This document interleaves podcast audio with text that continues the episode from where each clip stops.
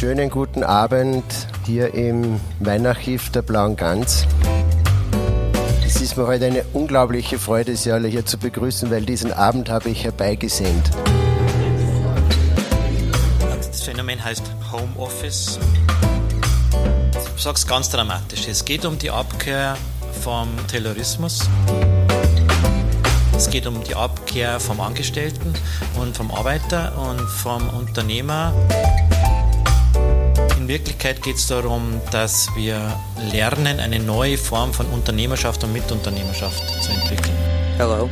Gänsehaut Salon.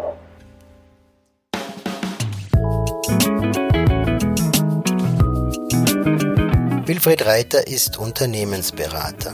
Er begleitet seit vielen Jahren Führungskräfte und Veränderungsprozesse in Organisationen. Aus vielen erfolgreichen Projekten entstand die Werkstatt für Transformation, die er gemeinsam mit seiner Ehefrau Claudia Freund leitet. Seine Überzeugung? Menschen, die sich wertgeschätzt fühlen, kooperieren von Herzen gerne. Das Kooperative im Menschen und das Lösungspotenzial von Systemen machen Wertschöpfung möglich. Mit Wilfried Reiter wollte ich im Gespräch klären, was es zur Veränderung braucht und welche Voraussetzungen erfüllt sein müssen, damit Wandel gelingen kann. System, systemisch, systemisches Denken und sowas ist sehr en vogue. Es gibt kaum, kaum einen Manager, der aus dem Managerjob rausgeht und nicht anschließend eine systemische Beraterausbildung macht. Ich weiß nicht, ob das schon mal jemandem aufgefallen ist. Warum? Weil ich sage jetzt mal, weil wir das Bedürfnis haben, die Welt zu erklären. Und das funktioniert mit den Modellen und den Denkmodellen der Ingenieurswissenschaft recht gut. Und das ist ein klassisches, die Ingenieurswissenschaft ist ein klassisch systemisch vorgehendes und äh, logisch vorgehende äh, Disziplin. Dass unser Denken dass unser Denken gerade das Systemische wirklich spannend macht, ist für einen Ingenieur nicht so einfach. Also es hat für mich auch Zeit lang gedauert, bis ich das verstanden habe. Ich bringe einfach einen Begriff. Also das Systemischste, was ich erlebt habe, ist die Familienkonstellation in meiner Herkunftsfamilie. Äh, ich wünsche sie keinem, die Herkunft und die Familie, aber sie ist sehr systemisch. Und wirklich erklärbar aus den Systemkräften, die da drin sind. Und wenn man es mal verstanden hat und den Weg gegangen ist, dann äh, dann entsteht etwas, was extrem systemisch ist, nämlich Liebe zu dem, was um uns ist. Ein System ist ja derzeit auch ein Begriff, der so fast mit einer gewissen Unsicherheit ähm, in den Mund genommen wird. Der Autor des Buchs äh, Nel Contagio, also in der Ansteckung, Paolo Giordano, ähm, er sagt in einem Interview, er habe Angst davor zu entdecken, dass das Gerüst der Zivilisation, so wie wir sie kennen, ein Kartenhaus ist.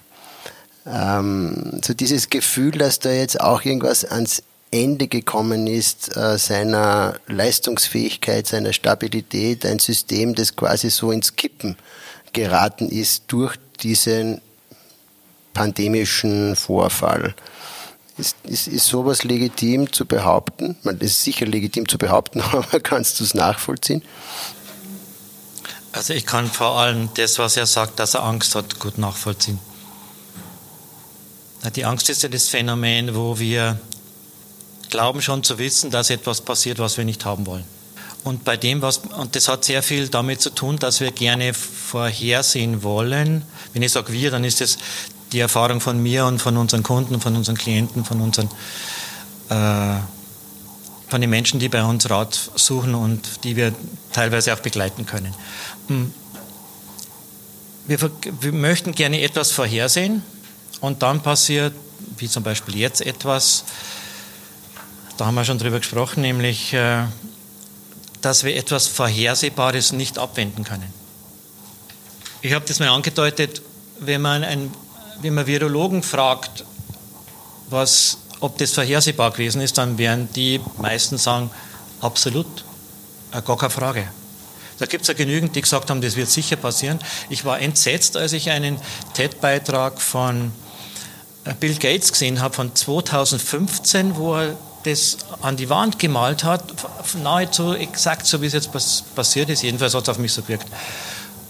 Und jetzt ist passiert. Und es war vorhersehbar, aber, und das ist der systemische Teil für dabei, nicht abwendbar. Ich glaube, es war nicht abwendbar. Wir haben nicht die Mechanismen, vielleicht entsteht da jetzt etwas, mit denen, das ab, mit denen wir das wirklich abwenden können. Und beim Abwenden sind wir, das haben wir gerade erlebt. Ne? Also Abwenden gibt es ja unterschiedliche Strategien. Nehmen wir an die Festspiele denkt zum Beispiel, was da jetzt wie auch immer abgewendet werden soll. Da soll ähm, mein finanzieller Schaden abgewendet werden. ähm, wir wollen ja, weißt du ja, bei den Festspielen geht es ja ganz stark jetzt um die Angst, die da mitschwingt. Ne? Also gab es auch einen Artikel in der Süddeutschen Zeitung, das sei also ein Wahnsinn, ähm, so die Menschen zum Risiko auszusetzen und sei unverantwortlich. Ja. Und, und ich denke, wir müssen dann einen anderen Zugang finden, jetzt auch einen entspannteren ein bisschen. Darum habe ich eben diesen, diesen Saga mit, der, mit dieser Einordnung im Weltgeschehen und der individuellen Betroffenheit habe ich sehr vernünftig äh, gefunden. Ähm, für den Salon hier wollen wir nicht der Angst hinterherdenken, sondern so, äh, uns die Frage stellen, wo sind wir jetzt da gerade? Also Orientierung in unübersichtlichen Zeiten habe ich in der Werbung geschrieben. Ähm, und, und so dieser Frage nachzugehen, wie könnte es denn da auch weitergehen? Ja? Ähm, es ist ja, wenn ich meine eigene Wahrnehmung davon jetzt anschaue und du sagst, es war unabwendbar, dann schon, ja, aber der Zeitpunkt war mir unklar. Ja? Und ähm, vorbereitet war ich nicht darauf, äh, sage ich ganz offen. Und das ist auch was wir viele so im, im Smalltalk sagen, ne? hat sich keiner vorstellen können. Im Februar waren wir noch Skifahren und so weiter. Also dieses Überraschungsmoment, das ähm, nehme ich sehr stark wahr. Ähm, hat mir ein bisschen an so eine Geschichte erinnert, ähm, an diesen Jeslie Sullenberger, Sully, der am 15. Januar 2009 mit seinem Airbus ähm, A320 über New York flog und in einen Schwarm Wildgänse, sehr passend jetzt für diesen Ort, äh, geflogen ist und ähm, beide Triebwerke waren äh, betroffen von diesem äh, Aufprall mit dem Wildgansschwarm. Und er hat dann am Hudson River notgewassert. Ihr kennt alle die Geschichte. Er hat irgendwie drei Minuten 28 Sekunden Zeit gehabt, um diese Entscheidung zu treffen. Und hat es geschafft, das Flugzeug äh, ins Wasser zu setzen und alle 155 Passagiere an Bord haben überlebt. Das war die erste Wasserlandung mit diesem Airbus er hat alles missachtet, was äh, damals das, äh, im, in den Manuals stand. Ja.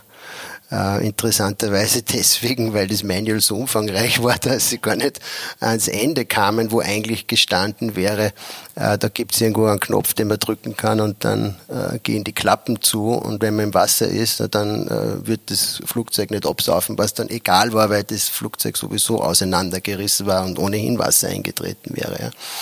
Ja. Ähm, das, das, das Spannende, äh, finde ich, ähm, ist dieser Punkt, an dem wir da jetzt sind, so ein Überraschungsmoment, für den wir eigentlich gar kein Werkzeug haben? Oder haben wir doch dieses Manual irgendwo und das ist nur nicht ganz klar formuliert?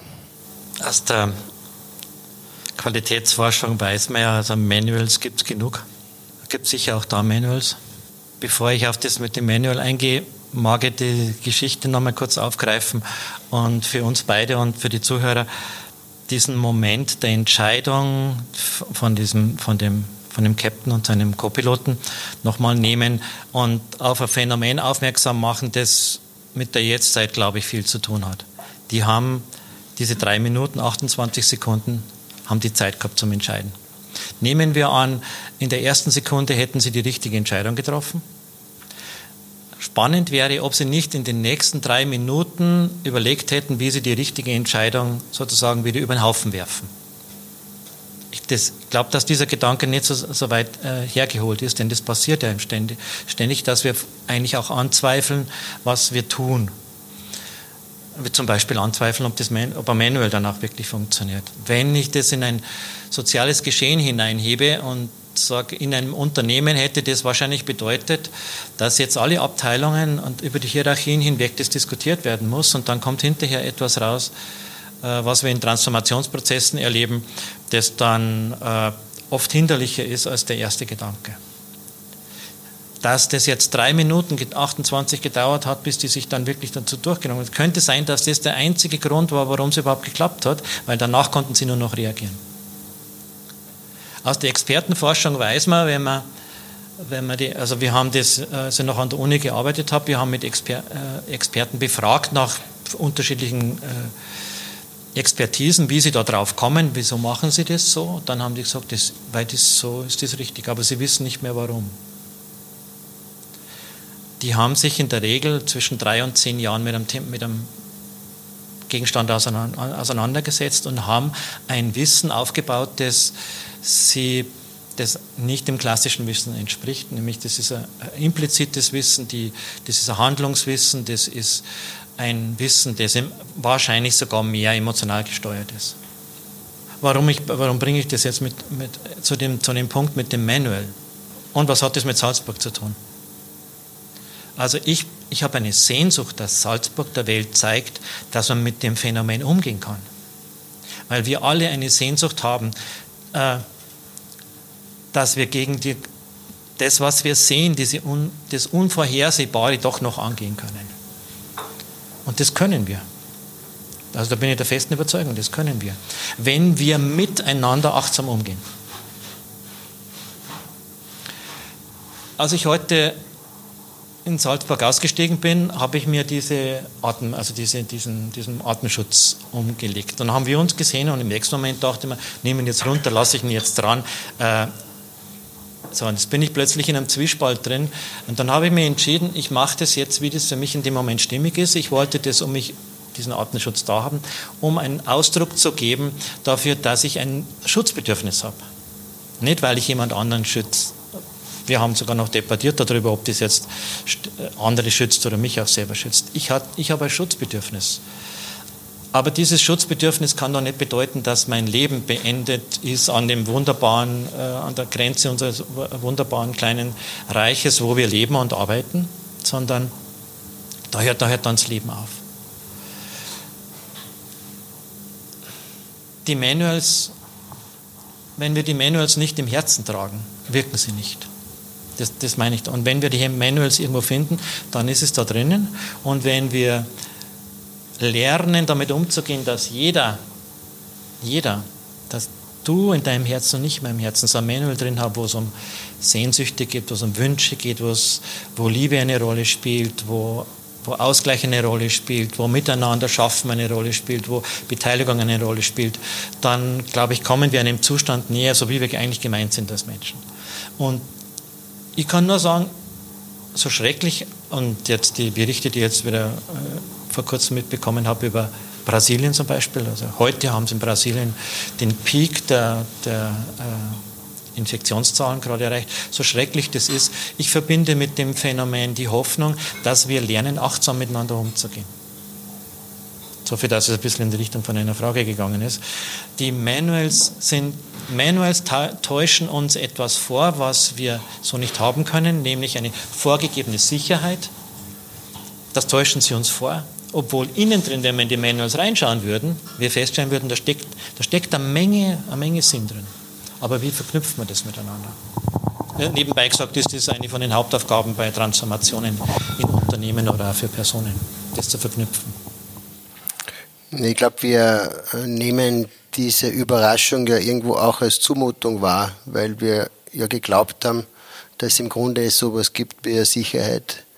Ähm, das, das Leben ähm, ist ja in sehr sterilen Bahnen gelenkt, zumindest äh, in der westlichen Welt und, und hat diese Anschauung irgendwo.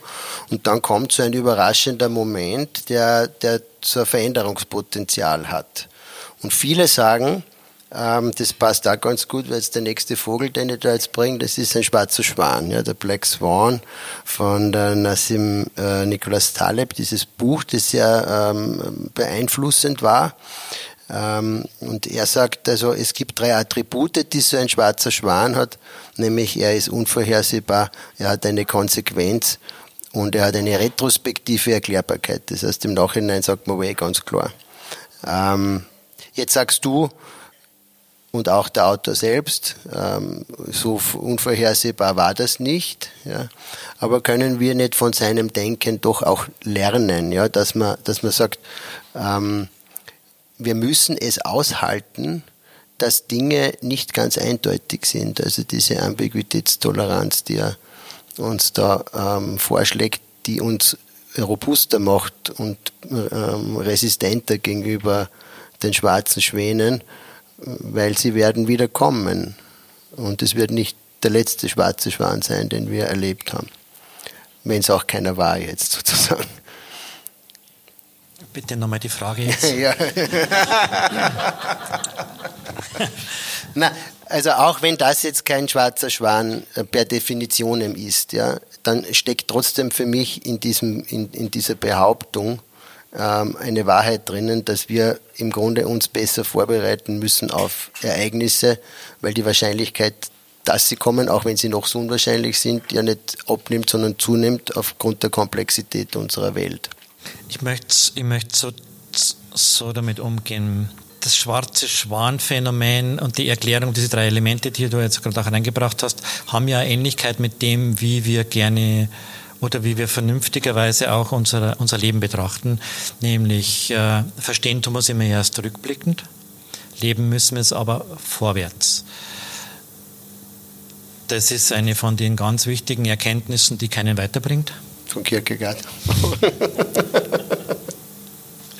Nein, aber die bringt uns ja nicht weiter. Ne? Die, ist, die, die, die hat so was Milderndes. Äh, das Leid, dass, dass das Leben unvorhersehbar ist. Vielleicht unvorhersehbar ist. Wenn wir, äh, ich, ich glaube wirklich auch, das gelingt auch das eine oder andere Mal in, in Gruppen, in Unternehmen, wenn wir auf unser Herz hören, was für mich so viel bedeutet, wenn wir wieder ernst nehmen, dass jeder mitmachen will und äh, eine Gelegenheit sucht, was Gutes beizutragen, das ist auch eine, eine Form von auf das Herz hören, dann können wir nach vorne gestalten. Nach vorne gestalten, rückblickend verstehen und aus dem rückblickend Verstehen heraus mit Milde sagen, aha, dort könnten wir anders miteinander umgehen. Als, ich habe einen deutschen Pass, ne? als, als Deutscher ist das, das was, in, was in Deutschland passiert, von der politischen Bewegung her, für mich ganz, ganz schrecklich. Ganz schrecklich. So dieses nicht aus der Geschichte gelernt zu haben. Wo es doch alle, wo wir so etwas Vorhersehbares haben, nämlich wir wissen, wo dieser Populismus hinführt. Und, aber wie, äh, äh, was tun wir dagegen? Also wie wenden wir es ab? Äh, indem, wir, indem wir miteinander versuchen, ein bisschen mehr aufs Herz zu hören. Wäre vielleicht eine Möglichkeit. Und zu verstehen, warum in dem rechtspopulistischen Bereich das so einfach ist, mit Emotionen umzugehen, weil dort ist viel Schmerz. Und das, was jetzt momentan passiert, dass also das, diese Maßnahmen gegen, äh, sozusagen die Schutzmaßnahmen genommen werden, um wieder, wieder ja, gegen Staat oder, oder so auf, äh, aufzubegehren, ist im Grunde genommen auch vorhersehbar gewesen. Also wundert, wundert uns doch nicht, oder? Rück, also rückblickend lernen, damit wir nach, nach vorne gestalten.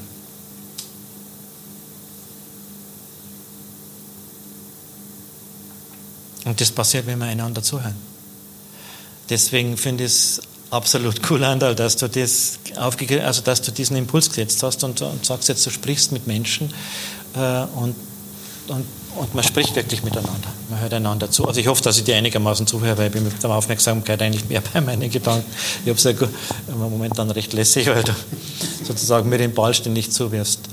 Äh, aber ich glaube, ich weiß, ich weiß von dir, dass ich glaube, ich weiß von dir, wenn ich in Anführungszeichen in dein Herz hineinschaue, was ich jetzt natürlich nicht kann, aber wenn ich genau hinhöre, dann ist da diese Sehnsucht nach äh, miteinander, miteinander gestalten, das zu hören. Ähm, dieser eine Moment, der alles verändert. Und das ist eigentlich immer so diese Frage, die sich da durchzieht, wie geht es jetzt weiter, ist Jetzt erleben wir so einen Moment gerade, der so ein Veränderungspotenzial hat, die, ist, ist, dieser schwarze Schwan, ja, ähm, der eh keiner ist, aber, aber jetzt einmal diese, diese Veränderungsmöglichkeit reinbringt. Du hast vorher von Sehnsüchten gesprochen, ganz viel wird da auch hineinprojiziert. Ähm, meistens ist man der Meinung, das, was man selber nicht braucht, sollte bitte weniger werden. Ähm, äh, schwieriger wird es bei der eigenen, beim eigenen Verzicht. Ähm, aber da gab es ja am Anfang der Krise auch mit einem hohen Pathos verbundene Hoffnungen, dass die Welt danach eine andere ist. Und was ich mich immer frage, ist, erleben wir da so einen Epochenbruch, der, der so, so schwer überwindbar ist sozusagen, ja? Äh, oder ist es ein, ein Riss und, und das ist ja auch die Hoffnung auch von der Wirtschaft, der ich ja auch irgendwie angehöre, angeblich, ähm, dass das alles wieder zum, zur Normalität relativ rasch zurückfindet. Und das ist ja auch eine legitime Hoffnung. Ähm, da gibt es ja unterschiedliche Wahrheiten. Ähm, was erleben wir da gerade? Kann man das feststellen? Da ist jetzt meine Bitte, dass du mich auf die Frage, die du jetzt gestellt hast, gleich dann nochmal zurückfährst, weil mein erster Ausflug geht in, in eine andere Richtung, nämlich äh, systemisch betrachtet wird man bei der Frage jetzt erstmal zurückfragen, wer ist denn wir?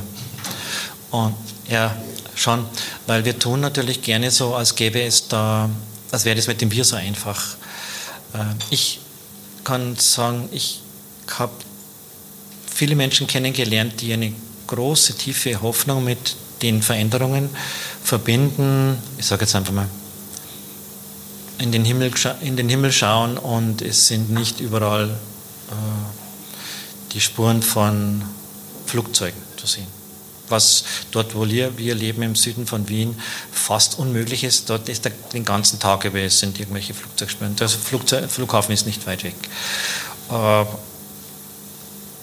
mehr Zeit zu haben für die Familie. Äh, all, das, all, diese Geschichten, die sich im, im Veränderung in der Arbeitswelt jetzt angezei aufge, also aufgezeigt haben, was möglich ist, dass viel mehr geht, dass wir weniger fahren müssen, dass wir, also vieles, was ja hm, nicht mehr, wie der Autor heißt, der das Buch geschrieben hat über die, über die Magiere und äh, über die Propheten, wo die, die Propheten sagen immer, wir müssen mehr, wir müssen reduzieren, reduzieren, reduzieren. Das, der Rückzug ist die einzige Möglichkeit. Und die Magier, Magiere sagen alle, nein, wir finden schon technische Lösungen für dieses, das Problem vom, vom, vom Global Warming zum Beispiel.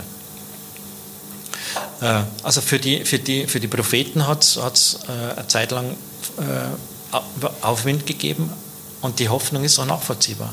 Ist doch komplett nachvollziehbar. Wir wünschen uns doch, dass, diese, dass, der, dass das Klima wieder in Ordnung kommt. Wissen nicht, wie wir, wissen nicht, wie wir damit umgehen können. Äh, fünfstellige Zahl von Wissenschaftlern trifft sich, äh, beschließt etwas, 127 Staaten oder sowas kommen zusammen, machen ein Programm und anschließend passiert scheinbar gar nichts, was ja nicht stimmt. Also wenn man an SDGs oder so etwas denkt das, das, das Wir spaltet sich dann ab und da habe ich das so erfrischend gefunden, unsere ersten Gespräche, als das passiert ist, in dir einen Unternehmer zu finden, der nicht bloß gesagt hat, mein Gott, jetzt bricht die Wirtschaft zusammen.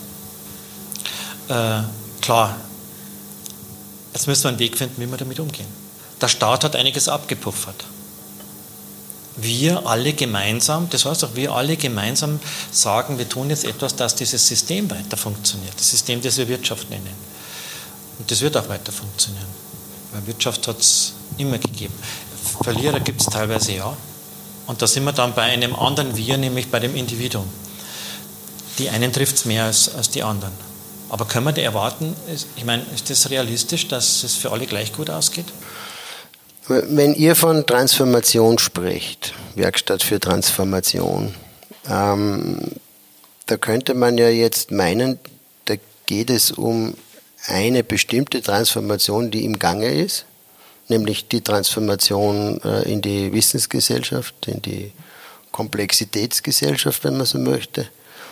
Ähm, und dann könnte man ja der Meinung sein, dass die Situation jetzt, diese Krise, ein Beschleuniger ist in diese neue Welt dieser Wissensgesellschaft, die sich immer wieder abgezeichnet hat, aber noch nicht so klar ersichtlich war. Und und dass sozusagen die Werkzeuge, die in der alten Welt funktionieren, haben in der neuen nicht mehr ganz so funktionieren.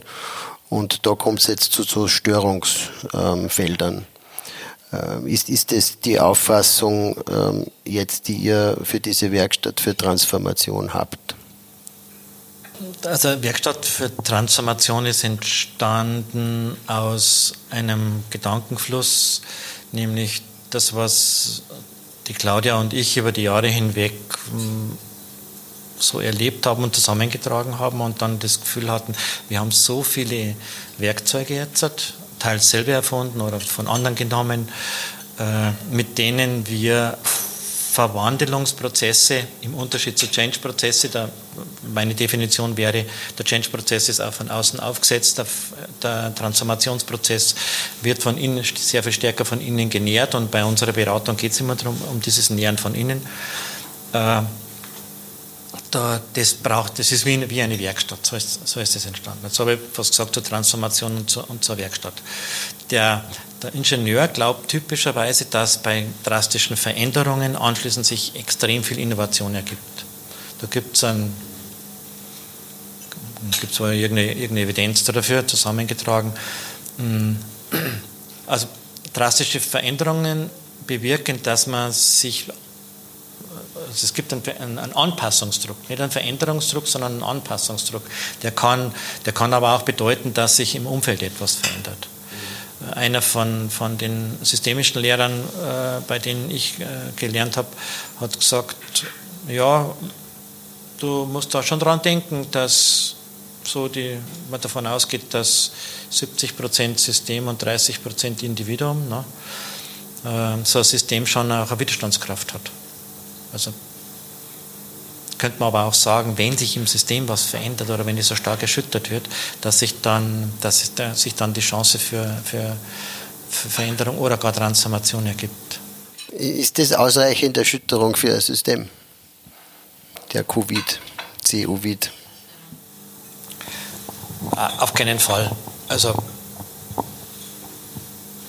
ich weiß nicht, wie viel, wie viele Millionen Tote hat der deutsche Faschismus gekostet? Da ist der Covid ja noch weit weg davon. Ne? Und sofern man der Covid überhaupt sagen, also das ist ja schon sehr fragwürdig. Äh, ich habe die Hoffnung, dass die Chance, dass wir gemeinsam etwas tun können, nämlich dass wir, so wie wir uns heute begegnet sind und äh, eine gewisse Distanz gewahrt haben, obwohl wir ja Nähe füreinander empfinden, die ich sagen kann, sogar noch stärker empfinde, dadurch, weil eine gewisse Distanz jetzt notwendig ist, wir einen anderen Lernprozess anstoßen können. Das wäre meine Hoffnung dabei. Dass es doch, dass, sie doch, dass die Erschütterung doch was Deutliches verändert. Weil es das Denken verändert oder die Kategorien des Denkens. Zum Beispiel, wenn ich an die, an die Unterschiede, an die an scheinbar schon messbaren Unterschiede in den Denkstilen zwischen den Millennials, also den, denen, die den letzten, die seit sie auf der Welt sind, äh, mit Computern zu tun haben. Also der, äh, wo, wo, man angeblich feststellen kann, dass die schon andere, andere Hirnstrukturen haben. Gehirnstrukturen haben, als ich sie zum Beispiel habe. Äh, dann glaube ich, ist das, das ist ein Zeichen dafür, dass bestimmte, bestimmte äh, Einflüsse da Veränderung bringen. Aber das ist auch schon weit hergeholt, gebe ich zu. Äh, Hartmut Rosasch beschreibt ja zwei Möglichkeiten, der Welt zu begegnen in seinem Buch. Die, das eine ist das Beispiel einer Frau, die in der Früh aufsteht, ähm, beim Fenster rausblickt, es regnet, äh, der Tag ist für sie schon quasi mal, man hat einen schlechten Beginn, die Kinder sind lästig, der Mann hat schon wieder sein Frühstücksgeschirr stehen lassen, ähm, die Kollegen in der, äh, im Büro sind fordernd und am Ende des Tages geht sie noch zum Sport, weil man es halt machen muss, damit man das Gewicht hält. Und dann gibt's äh, das, das Gegenstück dazu, eine, eine Frau, die äh, in der Früh aufsteht und den Tag begrüßt, egal welches Wetter ist und äh, sich äh, über die Kinder freut und sie liebevoll anschaut und äh, sich über ihre Familie ähm, glücklich ist und ähm, die sozialen Kontakte und die Anerkennung der Kollegen genießt und dann zum Sport geht, weil das schön ist, dass man gemeinschaftlich sich bewegt und, und ähm, im Grunde dieselben Tagesabläufe, aber ganz andere Weltbeziehung. Ja, und, oder äh, Hartmut Rosa spricht auch von der Weltanverwandlung, ja, dass man sowas wie eine Wahrnehmung ähm, hat und dann in sich verwandelt. Das finde ich so einen wunderschönen Ausdruck. Und ähm, äh, kann, uns, kann uns das helfen, in, in, den, in der Situation, mit der wir jetzt sind, immer wieder so in eine Resonanz zu treten mit uns selbst, mit anderen? Was mir bei der Beschreibung gut, gut gefällt, ist, dass das eine Mal, dass das Gelingen auch so, so schön rüberkommt. Also dort, wo, wo man mit, wo, wo sozusagen der, ich stelle mir so ein Cello vor, wo dieser Strich so ein schönes drüberstreichen ist, wo ein wohltuender Klang entsteht. Und können wir uns alle gut vorstellen. Ne? Und, und in der Beschreibung fehlt mir noch eins, damit das nämlich nicht, ein plump, nicht plötzlich plump wirkt. Das zweite Beispiel nach dem Motto positiv denken, Dale Carnegie. Und nach dem Motto wiederholt das positive Denken so oft wie möglich, weil das, ich glaube auch nicht, dass, er, dass der Carnegie das eigentlich so gemeint hat, aber es kommt meistens so rüber. Äh, bei der Resonanz das Wichtigste ist, aus meiner Sicht heraus, ist, dass ich mit der Bereitschaft so in den Tag hineinzugehen, von dem Resonanzkörper Tag, System eine Rückmeldung bekomme und jetzt ist wichtig, dass ich diese Rückmeldung, die eine positive ist, aufnehme und wieder zurückgebe. Also Resonanz ist keine, keine äh, Hin-Her-Dynamik, sondern das ist ja eine Hinher, Hinher, Hinher, Hinher und wenn ich jetzt das Mikrofon das geht jetzt nicht, oder? Ah, doch, doch, wir haben irgendwo Boxen. Wenn ich jetzt das Mikrofon zu den Boxen hingeben würde, dann würden wir sofort hören, was wirklich eine Resonanz ist, die, bei der positive Schwingung nach oben transportiert wird. Ich glaube ja.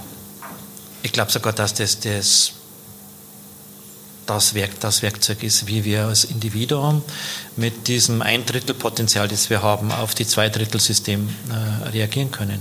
Wenn wir im System den Resonanzkörper finden. Also das wäre sicher ein Suchprozess, also Resonanz als Suchprozess.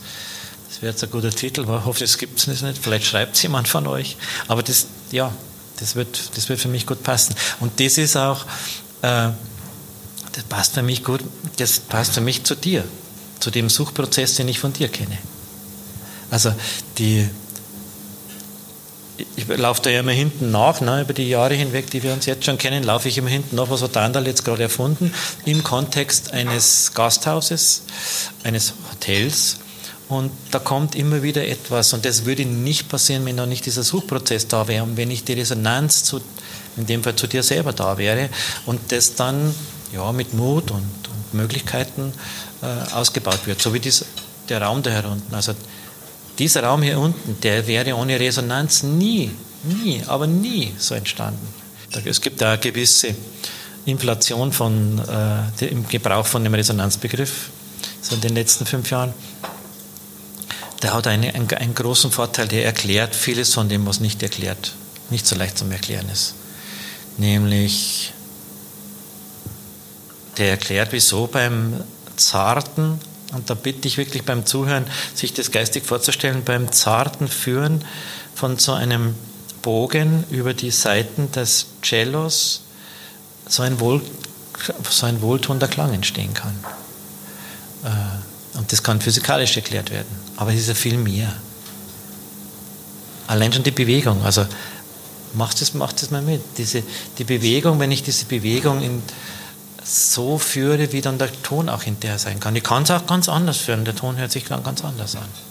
Also was ich hineingebe und was dann zurückkommt. Deswegen ist Resonanz für mich, für mich da schon so fast ein Heilmittel. Mhm.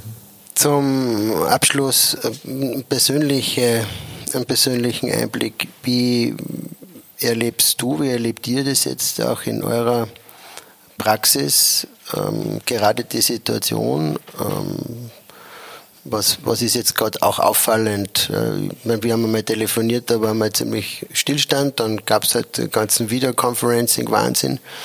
Ähm, wie wie geht es jetzt in, in eurer täglichen, in eurem täglichen Tun da weiter?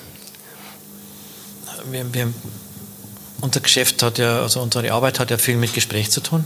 Und äh, was, was wirklich bei uns passiert ist, zu unserer eigenen Überraschung, sind die Beratungsprozesse, die wir über äh, Videoconferencing machen, in einem Ausmaß fokussiert, dass ich wirklich mir manchmal denke, warum haben wir das nicht früher schon gemacht? Ich weiß, warum wir es früher noch nicht, nicht gemacht haben. Wir wollten es nicht und viele, viele unserer Kunden und Klienten wollten das, wollten das nicht. Ich bin wirklich baff erstaunt, was da, was da möglich ist.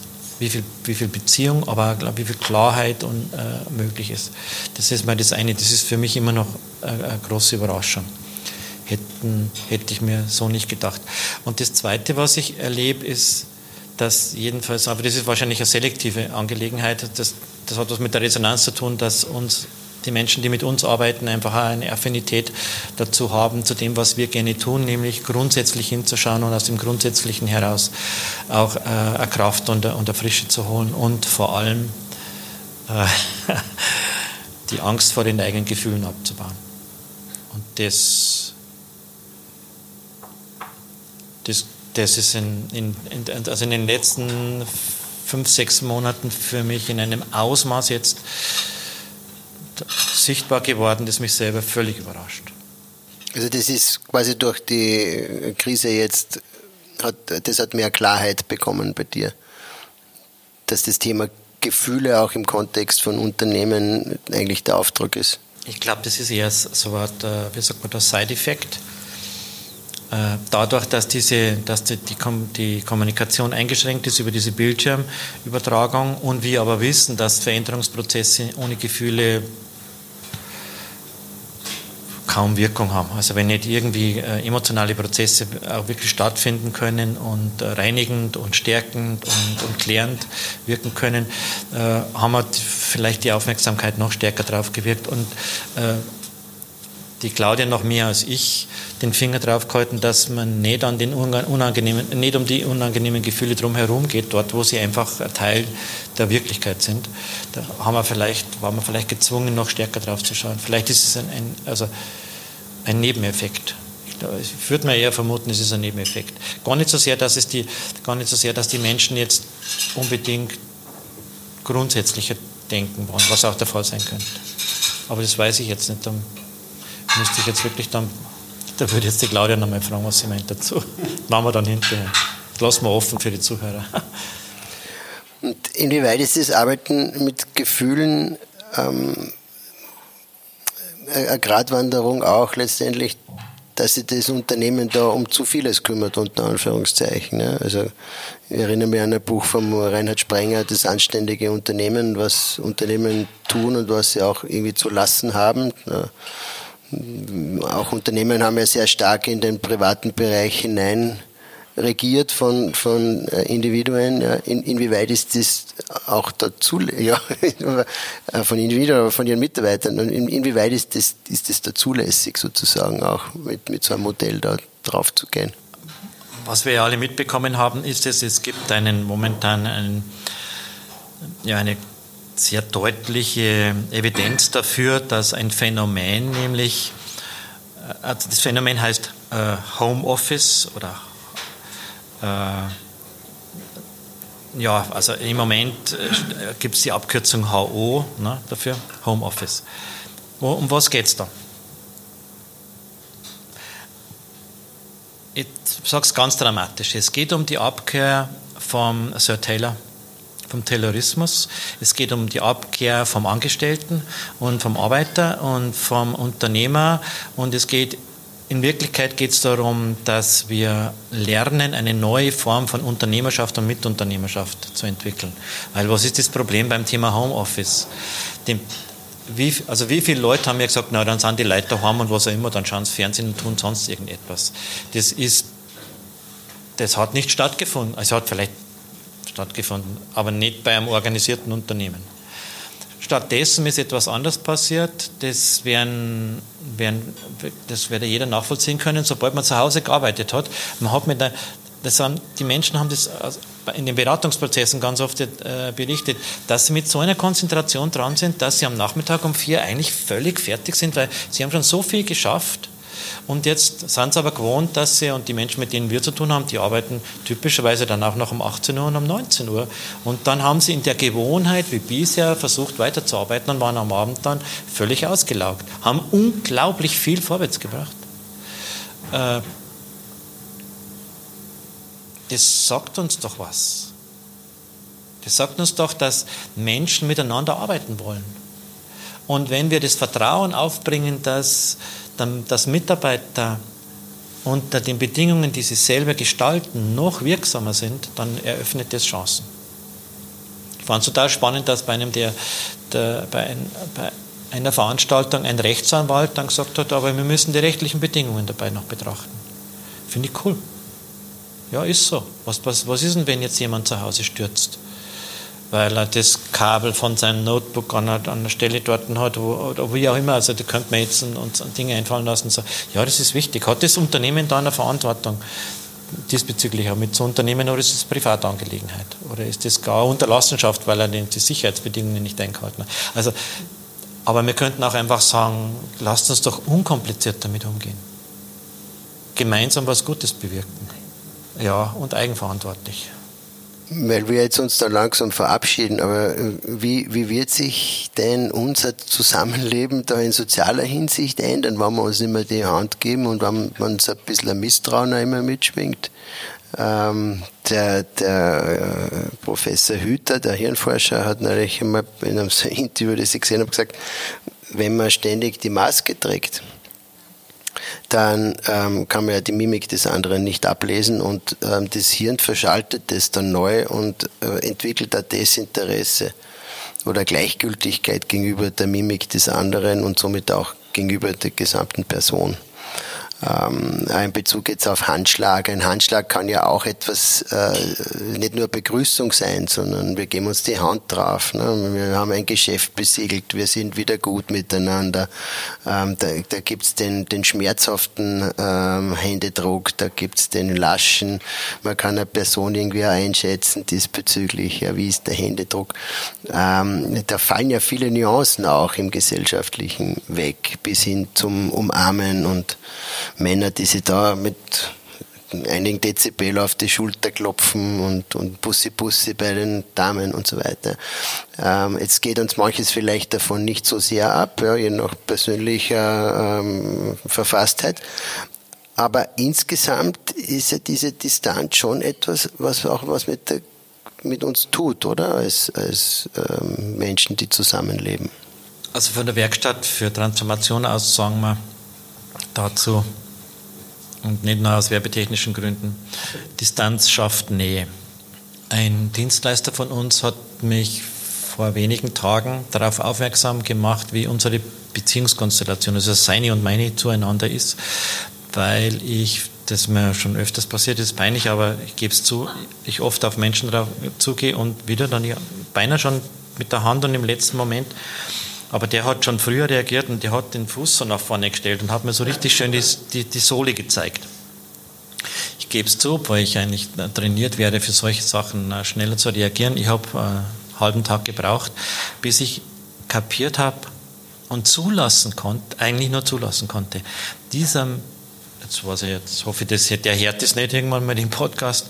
Ähm, und wenn, dann wird es wahrscheinlich auch bestätigen. Wir haben eine eine doch sehr deutliche Ablehnung füreinander. Ich ihm gegenüber und er mir gegenüber. Und das hat so einen schönen Ausdruck gefunden, indem er mir diesen Fuß hingehalten hat. In Asien wäre das ja ungefähr, das wäre die eine der größten Beleidigungen, die man ausdrücken kann. Ne? Diese Fußsohle zeigt man nicht her, weil da ist ja der Schmutz des, dessen, worauf man geht. Was möchte ich damit sagen? Jetzt im Moment merken wir, dass ein Bussi-Bussi nichts bedeuten muss, aber auch die Abwesenheit von einem Bussi Bussi bedeuten kann eigentlich, dass dieser Mensch, der ist mir sympathisch und im Moment erlebe ich es in Anführungszeichen als unangenehm oder schmerzhaft, dass das nicht so ist. Also äh, wenn ich dir in der Vergangenheit auf die Schulter geklopft habe, dann, äh, dann war das ein echter Ausdruck. Wenn ich es jetzt nicht tue, merke ich den Unterschied. Und damit, und das glaube ich, das ist, da, da greift jetzt das, was der Hütter, der Hütter untersucht, hm, vielleicht im Moment noch zu kurz.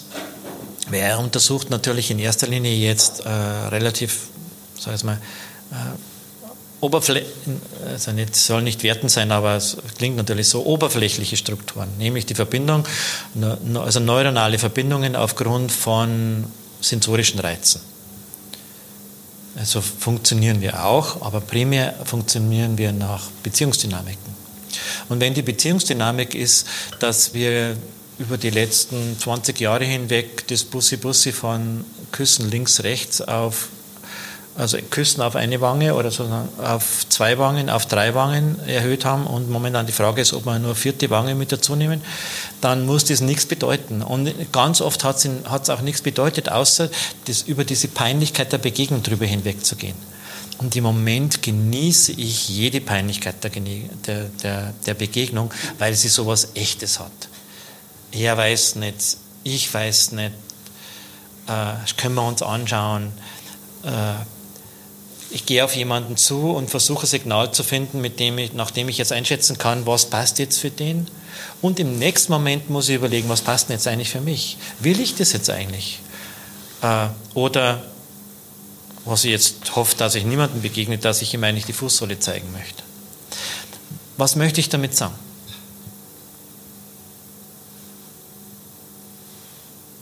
Ist der CO-Vid vielleicht eine eine Chance zu mehr Ehrlichkeit?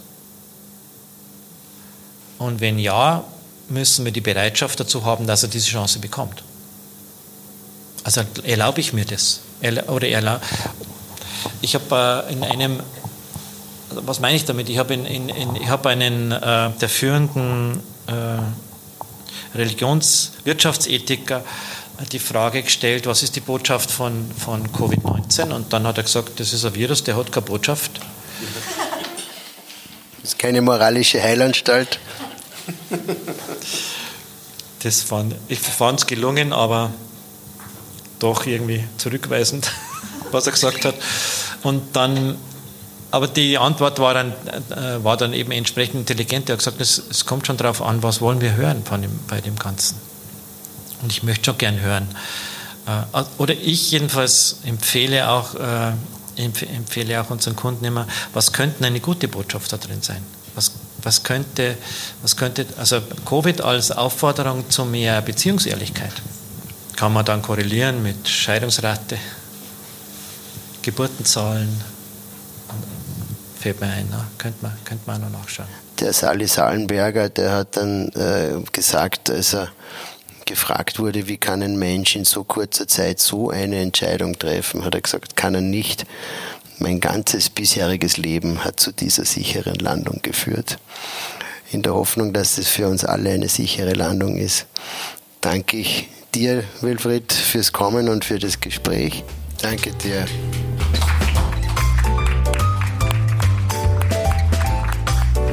Das war der Gänsehautsalon mit dem Unternehmensberater Wilfried Reiter. In der nächsten Folge hören Sie ein ergänzendes Gespräch mit Claudia Freund, die mit ihm gemeinsam die Werkstatt für Transformation in Bad Vöslau betreibt. Ich habe mich dafür in eine Beratungssituation begeben, wie ich sie schon oft mit ihr erlebt habe, und Claudia Freund die Frage gestellt, und wie geht's jetzt weiter? Wenn Ihnen dieser Podcast gefällt, dann bitte abonnieren Sie ihn bei Apple, Spotify und überall, wo es Podcasts gibt. Gänsehaut Salon